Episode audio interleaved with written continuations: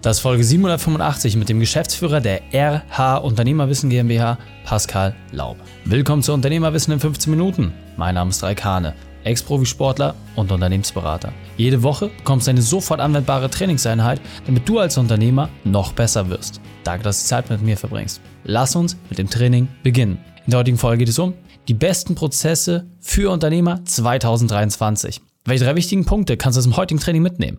Erstens, was Kunden in der Zukunft von dir erwarten. Zweitens, wie du plötzliche Kündigung auffängst. Und drittens, wann du Automation wirklich brauchst. Du kennst sicher jemanden, für den diese Folge unglaublich wertvoll ist. Teile sie mit ihm. Der Link ist reikane.de slash 785. Bevor wir gleich in die Folge starten, habe ich noch eine persönliche Empfehlung für dich. Diesmal in eigener Sache. Du willst die Sicherheit, dass dein Unternehmen sehr gut läuft, auch wenn du mal nicht in der Firma bist? Dir ist es wichtig, abends bei deiner Familie zu sein und Kindererziehung nicht nur von der Seitenlinie zu machen?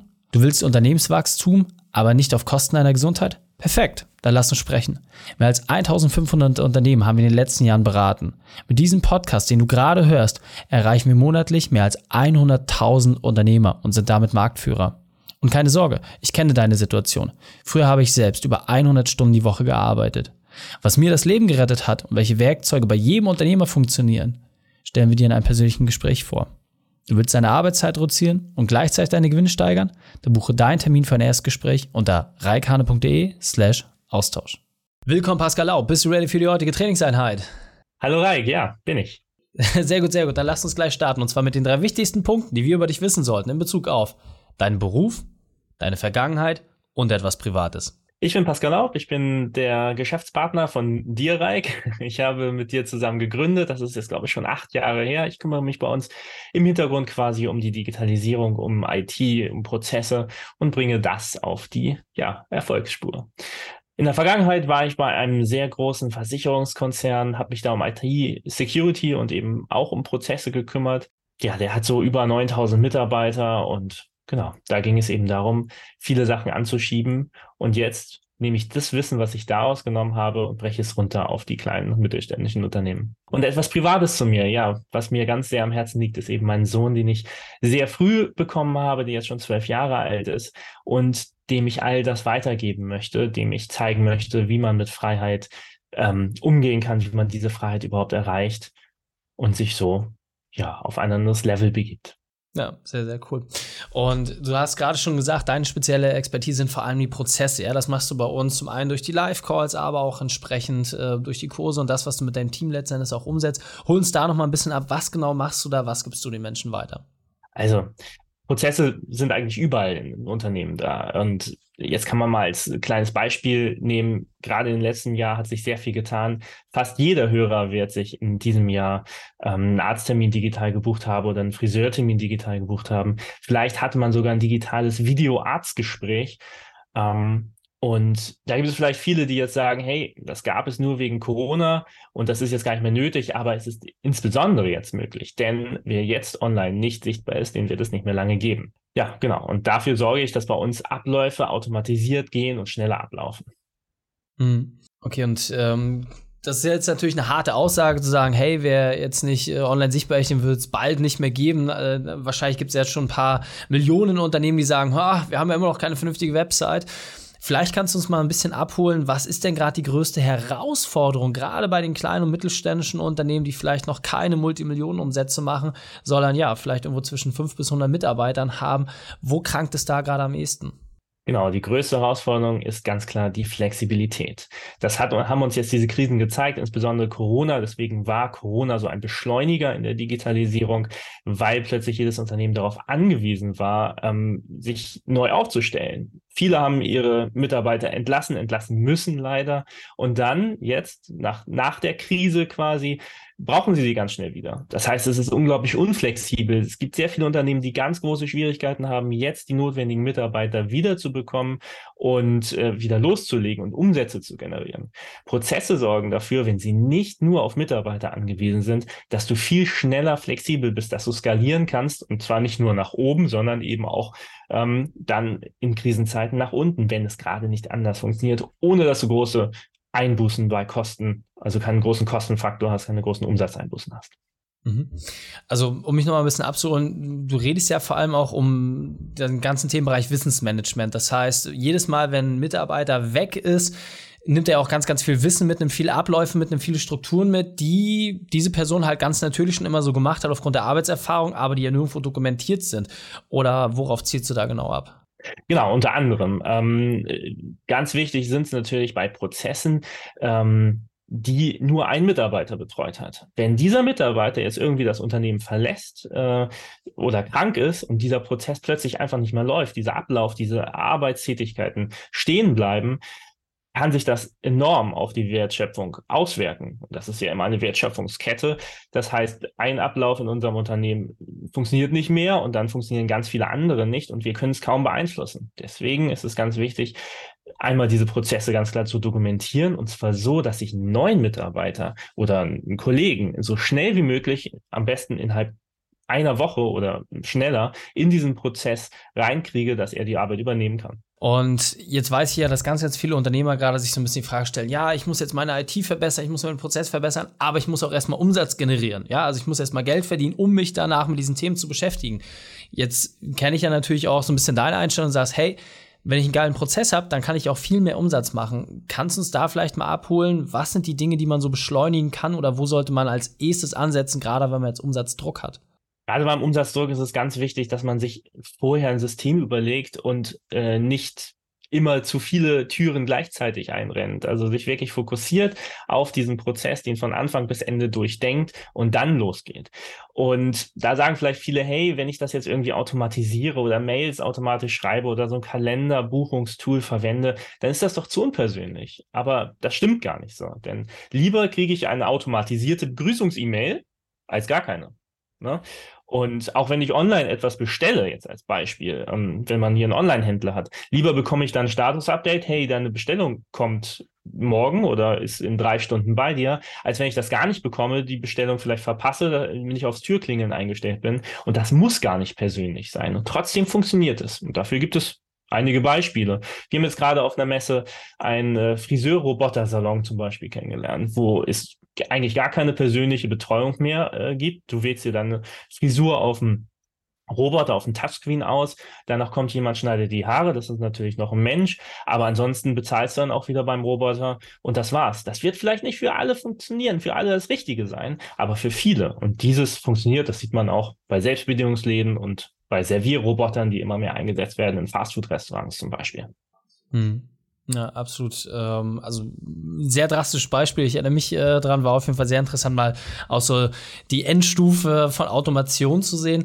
Und jetzt hast du gerade gesagt, es macht viel mehr Sinn, einen Prozess sauber zu durchdenken und ihn dann zu automatisieren. Jetzt haben wir ja häufig auch die Erfahrung gemacht, dass es anders gemacht wird. Kannst du vielleicht mal so zwei, drei Kernprozesse nennen, wo du einfach weißt, hey, da liegt das größte Potenzial. Also wenn Leute sich damit beschäftigen, gerade Automation auch einzusetzen, schafft man einfach extrem viel und braucht weniger Mitarbeiterressourcen, weniger Zeit, kann dadurch Geld sparen und ja, die Zeit sinnvoll einsetzen. Was sind da so die zwei, drei üblichen Verdächtigen? Also das Wichtigste ist immer ein richtiges Management der Aufgaben zu haben, dass nichts liegen bleibt. Denn wenn wir jetzt beim Vertrieb sind und ich habe einen äh, Termin vereinbart und ich vergesse diesen Termin oder ich vergesse irgendwie ein Angebot, einen Flyer von mir rauszuschicken, weil ich das mir auf Notizzelle schreibe, eine Notizzelle ist weg oder es kommen andere Dinge in den Vordergrund, ähm, dann verliere ich diesen Kunden. Der fühlt sich nicht abgeholt. Und genau da an dieser Stelle äh, ist es ganz wichtig, dass es einen Prozess gibt, wo es reinkommt, wo ich das gar nicht verbessern, äh, vergessen kann, weil es direkt für mich sichtbar ist. Das habe ich jetzt zu tun und genau das müssen auch meine Mitarbeiter so haben. Die müssen genau wissen, das sind jetzt die wichtigsten Dinge, die muss ich tun und danach habe ich Zeit für andere Dinge. Okay.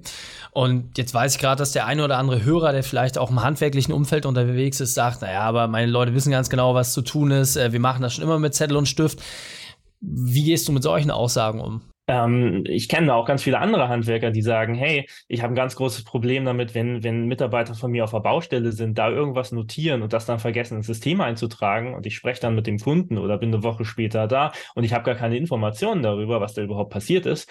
Ähm, da habe ich, sehe ich viel eher, dass gefordert wird, hey, wir brauchen mehr Digitalisierung, wir brauchen mehr diese Informationen und das Zusammenwirken. Denn wir sind immer dezentraler, insbesondere durch Corona geworden.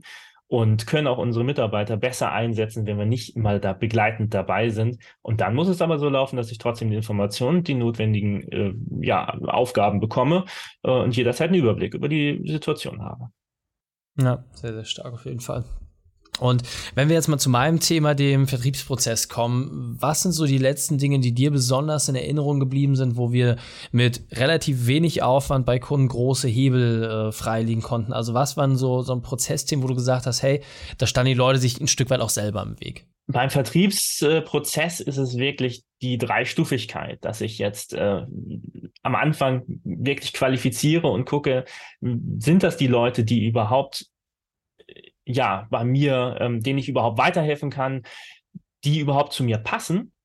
Und oft wird das vergessen. Es werden Interessenten angesprochen. Interessentenansprache ist natürlich auch nochmal eine Säule für sich, die man betrachten müsste. Aber wenn ich diese Interessenten angesprochen habe und erstmal davon ausgehe, hey, die würden alle zu mir passen, alle die sind umsatzversprechend, ähm, dann investiere ich viel zu viel Zeit in die einzelnen Personen, obwohl vielleicht ja nur 20, 30 Prozent oder sagen wir 10 Prozent bei normalen Interessentenansprache wirklich zu mir passen und wirklich das Geld investieren möchten. Und ich muss mich eigentlich nur auf diese 10 Prozent investieren, ansonsten verbrenne ich 90 Prozent der Zeit. Das heißt, wie kann ich da jetzt einfach Beschleunigung reinbringen? Welche Systeme kann man da einsetzen oder was sollte man als Grundüberlegung da irgendwie vielleicht auch im Kopf haben? Du musst es als Grundüberlegung im Kopf haben, ganz klar, was sind deine Interessenten, auf welche drei Stufen baust du auf, welche sprichst du konkret an und ja, alles weitere lernst du im Unternehmerkader, würde ich sagen. das ist immer die, die einfachste Variante, dass du äh, dich mit uns zusammensetzen, wir uns das genau anschauen. Und ähm, jetzt weiß gibt es natürlich gerade im Vertrieblichen, hast du schon gesagt, qualifizieren und dann auch entsprechend die Abschlüsse herbeiführen, dort einfach auch verschiedene Werkzeuge nutzen, welche das dann letztendlich sind. Genau, das teilen wir im äh, Unternehmerkader mit. Aber hast du vielleicht auch nochmal ein Beispiel, wo wir bei einem Kunden etwas umgesetzt haben oder wo dort ein Werkzeug dafür gesorgt hat, dass unglaublich viel Mitarbeiterzeit frei geworden ist? Also fällt dir da noch konkret was ein? Weil ganz, ganz häufig ist ja einfach so, dass die Mitarbeiter sagen, ja, das haben wir schon immer so gemacht und dann kommt neues Werkzeug und dann wird es gar nicht so richtig in Anwendung gebracht. Aber wir helfen ja auch dabei, genau solche Werkzeuge dann zu implementieren und ähm, das zu machen. Und äh, dann sehen die Mitarbeiter das ja auch. Hast du da vielleicht gerade nochmal so ein Ergebnis im Kopf, wo du auch mal so sagen kannst, was das gebracht hat? Also am meisten ist zum Beispiel so ein Terminbuchungstool und ein gemeinsamer Kalender, wo man jederzeit äh, für sich und seine Mitarbeiter Termine einstellen kann. Wir hatten einen Kunden, der hat gesagt, hey, ich habe für meine Mitarbeiter immer Zeit, nur nicht, wenn die rote Lampe bei mir leuchtet. Dann bin ich gerade im Gespräch oder habe irgendwas anderes. Die rote Lampe leuchtet dann 40 Stunden in der Woche. aber sonst hat er immer Zeit für die Mitarbeiter. Und äh, genau, da fehlt eben diese, dieses einfache Werkzeug eines Kalenderbuchungstools, wo sich die Mitarbeiter in einem freien Slot schnell mal 10 Minuten, 15 Minuten Zeit reservieren und wichtige Dinge besprechen können. Und alles danach fängt eben dabei an, hey, weniger äh, E-Mails benutzen, mehr ein Aufgabenmanagementsystem mit Fälligkeits-, also Deadlines eintragen und äh, mit ganz klaren Verantwortlichkeiten nutzen. Ja, sehr, sehr cool. Und äh, also gerade bei dem speziellen äh, Kandidaten, nicht in mich haben wir knapp 40 Stunden Arbeitszeit pro Monat freigelegt, dauerhaft. Das war auf jeden Fall äh, ja schon sehr besonders. Was kann man lieber? Wir sind auf der Zielgeraden, letzten 30 Sekunden. Das heißt, wenn wir jetzt Prozesse mit dir umsetzen wollen, was ist der nächste Schritt? Äh, wie, wie kommen wir in den Genuss von deinem Wissen zu partizipieren? Genau, also da kann ich nur aufrufen, kommt gerne in den Unternehmerkader rein. Den findet ihr einfach, bucht mal einen Termin, da werden wir euch alles erzählen, was ihr mit uns erreichen könnt. Einfach auf reikane.de, da den Termin buchen und dann kommen wir gerne ins Gespräch und schauen uns deine Prozesse an und verbessern sie. Sehr cool. Pascal, vielen, vielen Dank, dass du deine Zeit und deine Erfahrungen mit uns geteilt hast. Ich freue mich auf das nächste Gespräch mit dir. Vielen Dank. Wenn du Ideen wie diese jetzt für dein Unternehmen umsetzen willst und auch weniger arbeiten und gleichzeitig deine Gewinne steigern, dann buche deinen Termin für ein kostenfreies Erstgespräch, gehe auf reikane.de slash Austausch und dann sprechen wir schon bald persönlich miteinander. Die Shownotes dieser Folge findest du unter reikane.de slash 785. Alle Links und Inhalte habe ich dort zum Nachlesen noch einmal aufbereitet. Danke, dass du die Zeit mit uns verbracht hast. Das Training ist jetzt vorbei. Jetzt liegt es an dir. Und damit viel Spaß bei der Umsetzung.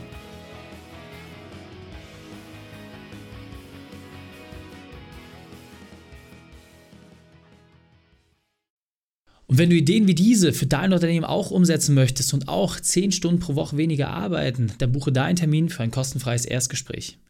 dann sprechen wir gemeinsam und schauen, mit welcher Methode wir dich am schnellsten voranbekommen. Geh einfach auf reikane.de slash Austausch und buche dein kostenloses Erstgespräch. Einfach eintragen und dann sprechen wir schon bald persönlich miteinander. reikane.de slash Austausch.